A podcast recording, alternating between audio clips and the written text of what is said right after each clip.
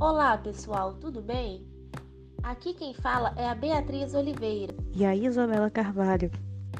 Somos alunas do curso de design da Universidade Federal da Paraíba e iremos falar um pouquinho sobre teoria e técnica dos materiais. Apresentando especificamente sobre os polímeros e como eles podem ser aplicados no cotidiano.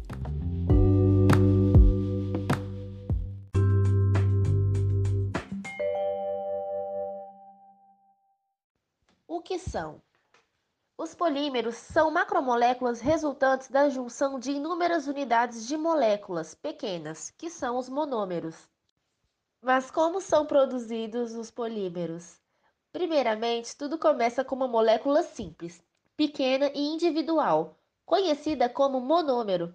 Esses monômeros podem vir de várias fontes, como pelo craquelamento do petróleo, pelas plantas, que é uma origem renovável.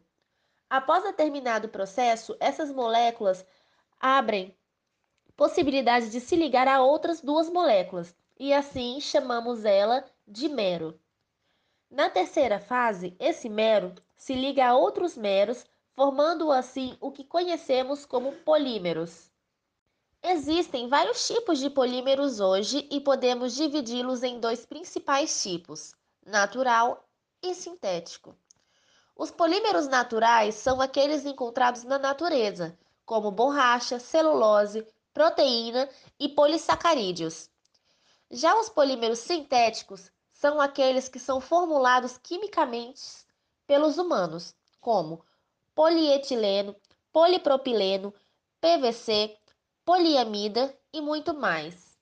Existem também os polímeros biodegradáveis, que são materiais que se degradam pela ação de microorganismos naturais, como bactérias, fungos e algas. Esses polímeros podem ser derivados de fontes naturais, renováveis, como milho, celulose, batata, cana-de-açúcar. Podem ser sintetizados ou até mesmo terem origens de fonte animal, como quitina, quitosana e proteínas.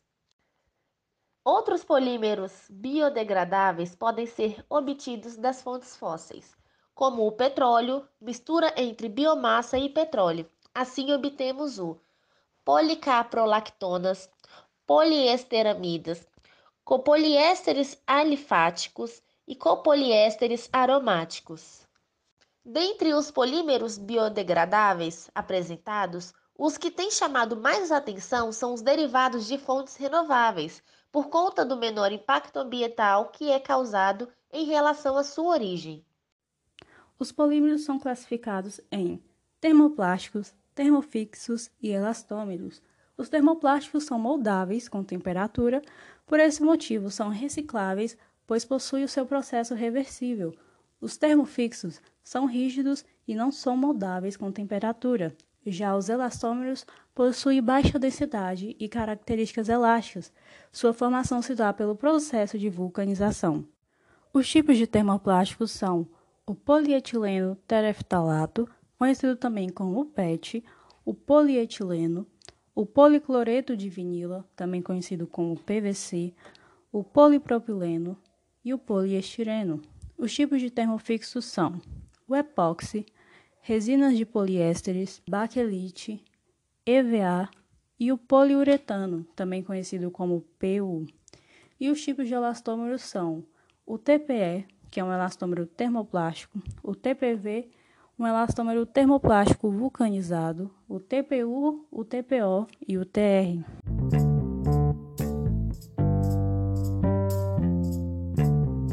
No cotidiano, os polímeros podem ser aplicados das seguintes maneiras: com o uso do PVC para a criação de novos materiais e tecnologias, como luvas, tubos de encanamento de água e esgoto, materiais de proteção, botas, fraldas descartáveis, cortinas, toalhas de mesa, pisos, revestimentos de fios, brinquedos e estofamentos de automóveis.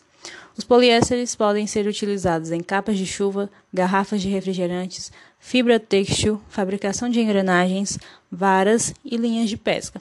Também há uso de polímeros na criação de tecidos para artefatos da indústria do vestuário, através da impressão tridimensional. Eles também são utilizados em construções civis.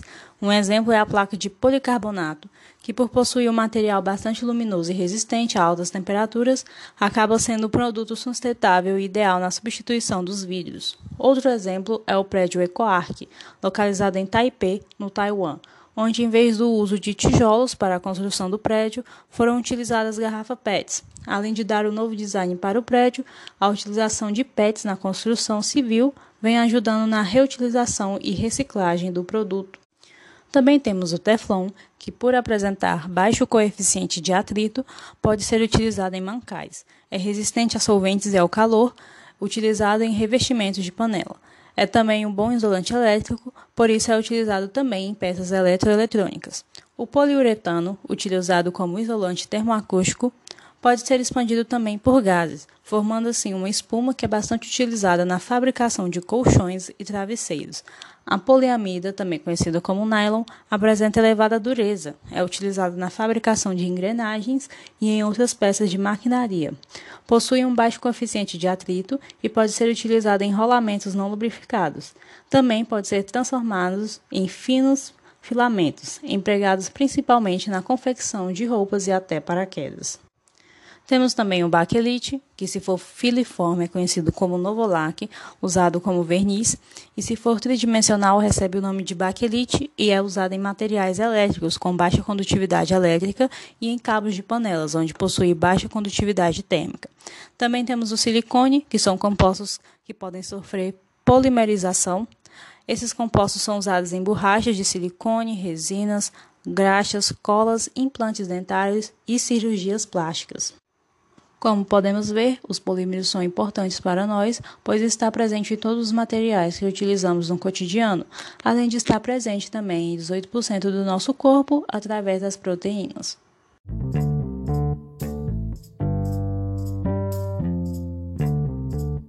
E por hoje é isso. Esse foi o nosso podcast com uma explicação breve sobre polímeros e suas utilizações. Espero que tenham gostado e fiquem ligados para outros conteúdos sobre materiais.